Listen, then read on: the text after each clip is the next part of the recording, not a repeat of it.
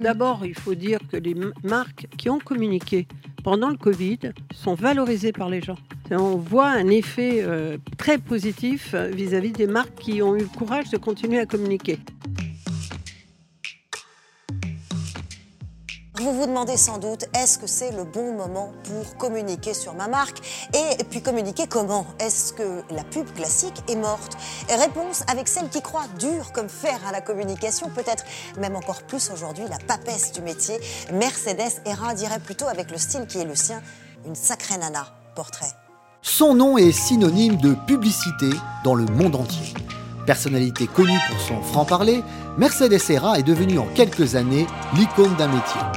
À la tête de l'agence BETC, qui a signé des campagnes entrées au panthéon de la publicité, comme le ballet des bébés nageurs pour une célèbre marque d'eau minérale, ou promu le ciel comme le plus bel endroit de la Terre pour une compagnie aérienne nationale, elle a conseillé les plus grandes marques. Et parce qu'elle a toujours un monde d'avance, elle a instauré dans son agence le congé paternité entièrement payé et s'est battue pour assurer l'égalité salariale homme-femme. Mère de 5 enfants, mariée à un homme au foyer, cette business addict est insatiable. Présidente d'Avars Worldwide, elle est aussi cofondatrice du Women's Forum for the Economy and Society ou encore membre permanent de la Commission sur l'image des femmes dans les médias. Officier de la Légion d'honneur et commandeur de l'Ordre des Arts et des Lettres, Mercedes ne se repose jamais sur ses lauriers et a encore de nombreux défis à relever. Bonjour Mercedes. Bonjour. Euh, bienvenue sur le plateau de Way. On est ravis euh, euh, de vous avoir avec nous.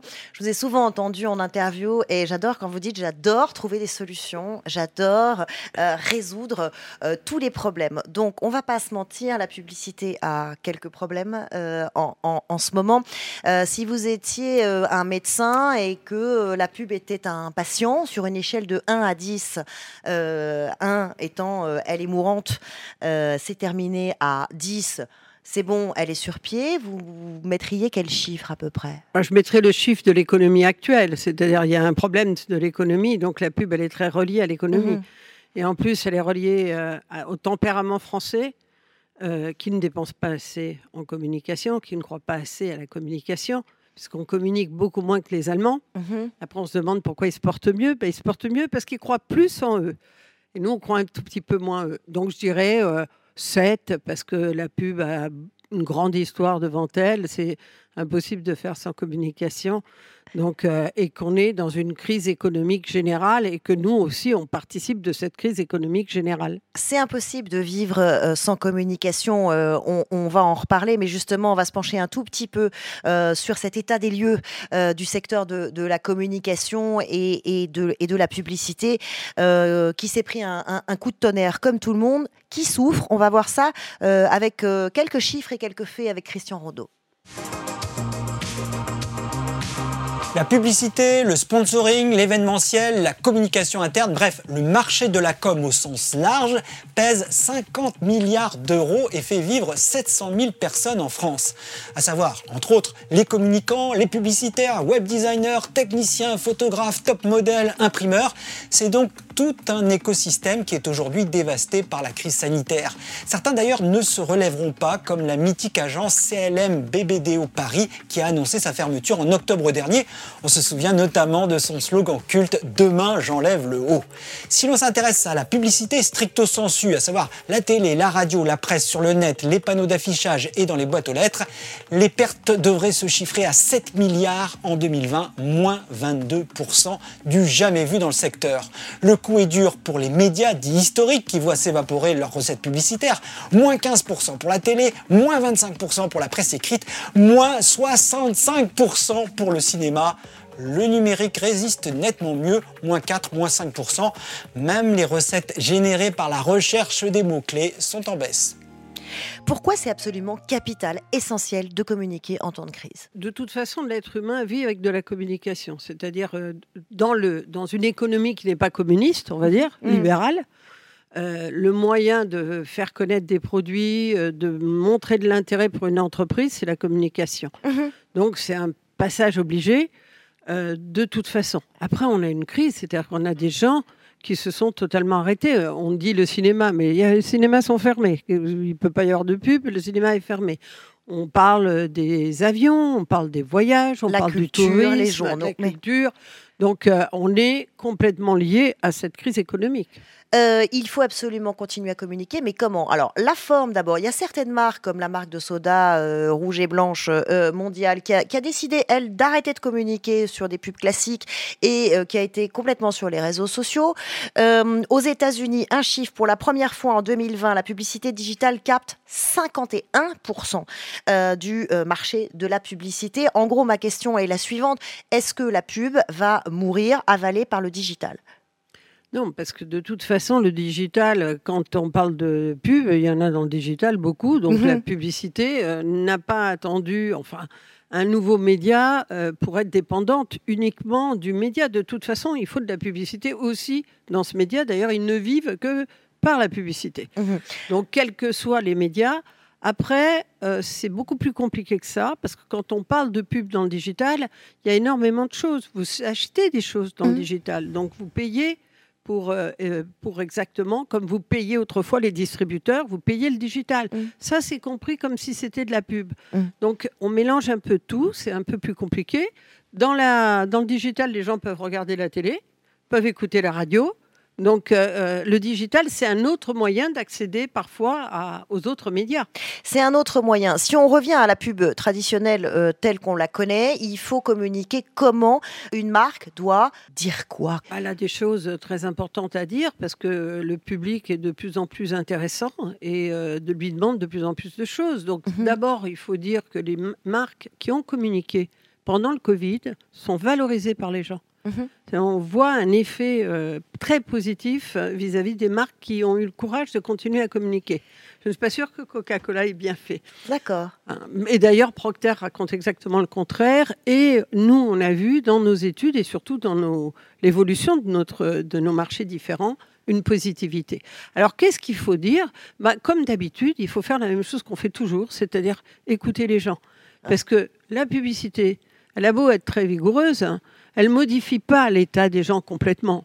Hein, on part d'abord de l'état des gens. Si on, il suffisait de dire ce qu'on veut et puis ça modifie les choses, d'abord l'état des gens. Et l'état des gens, il est intéressant mhm. puisqu'il est soucieux de la planète et ça, c'est pour tout le monde.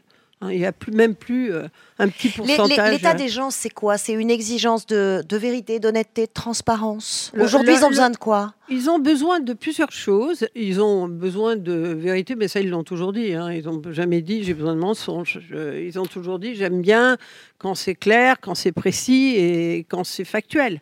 Après, ils ont besoin de je plus vous que je vous interromps parce que puisque vous parlez d'honnêteté, il y en a un qui me tanne depuis ce matin sur la vérité et l'honnêteté. C'est JPEG. Vous le connaissez pas C'est un, c'est un petit trublion euh, sur Ouais. Il nous accompagne et puis de temps en temps, il a des questions bizarres. Euh, dis donc, Charlotte, je me pose une question. Est-ce que la pub peut tout dire, même la vérité? Ah. Euh, par exemple, si je devais vendre le café de la prod. Ok, il est bon écolo, facile à vendre.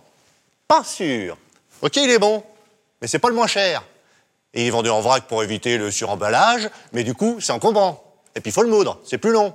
Et puis c'est écolo, mais il n'y a pas de capsule. Mais dis donc, c'est qui qui scoltine le nettoyage de la machine? Hmm? Alors au final, ça fait un café très chéro et très très longo. Alors, on pourra tout dire dans la pub hmm? Même la vérité? Ah ben, la question, je la retourne euh, à Mercedes Serra. Est-ce que euh, on peut tout dire, même la vérité? On peut dire beaucoup de choses.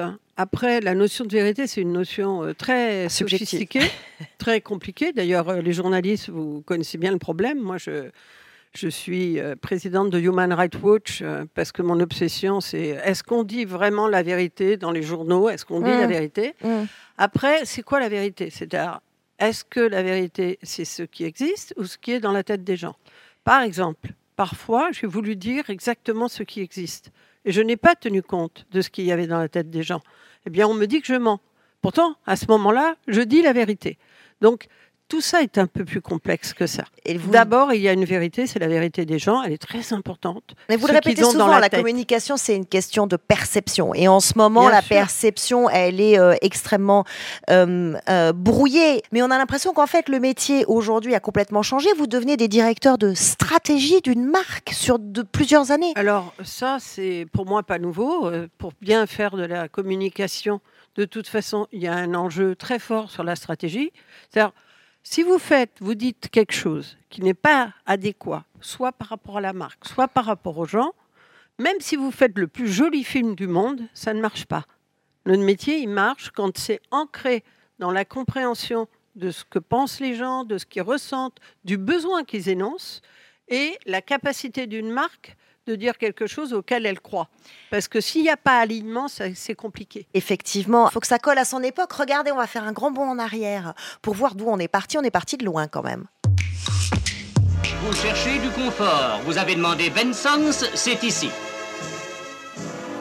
Confort de la cuisine, Benson's vous offre toute la gamme des appareils électroménagers des plus grandes marques mondiales. Réfrigérateur de toute taille qui assure les commodités de la cuisine et de la table.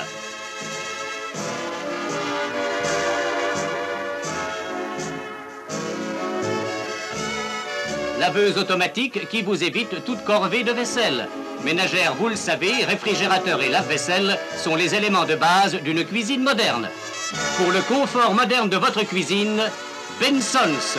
Pour le confort moderne de votre bureau, Benson's. Pour toutes les applications du froid, Benson's. Ménagère, vous le savez, c'était bien bien macho. Hein, euh. Oui, enfin non, c'était clair. Hein. parce qu'on pourrait dire la même chose aujourd'hui, puisqu'elles font tout le temps le ménage et que c'est elles qui font tout. Donc si on était honnête, on continuerait. Mais moi j'aime bien cette campagne parce que ça prouve ce que c'est la consommation et la publicité. En fait, à cette époque, la consommation, elle est très valorisée parce qu'elle rend des services. C'est dingue.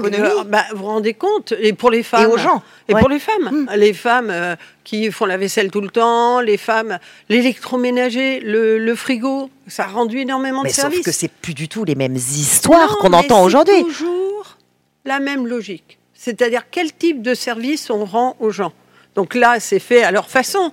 Mais c'est toujours la même histoire. Si une marque ne rend plus service, si les gens considèrent que ça ne leur rend pas service, ça les intéresse. Mais comment une histoire qui ressemble, je pense à, on l'a tous vu, une, euh, un film d'un groupe de grande distribution qui nous fait presque une fiction, un film, et qui nous raconte une histoire avec un personnage. Là, elle nous rend plus un service, elle nous. Si, elle rend un service parce que si vous écoutez bien l'histoire, après. Euh, les modes euh, sont euh, et, la sophistication de la communication est devenue grande. Donc vous avez des histoires, du storytelling, et ça. tout ça.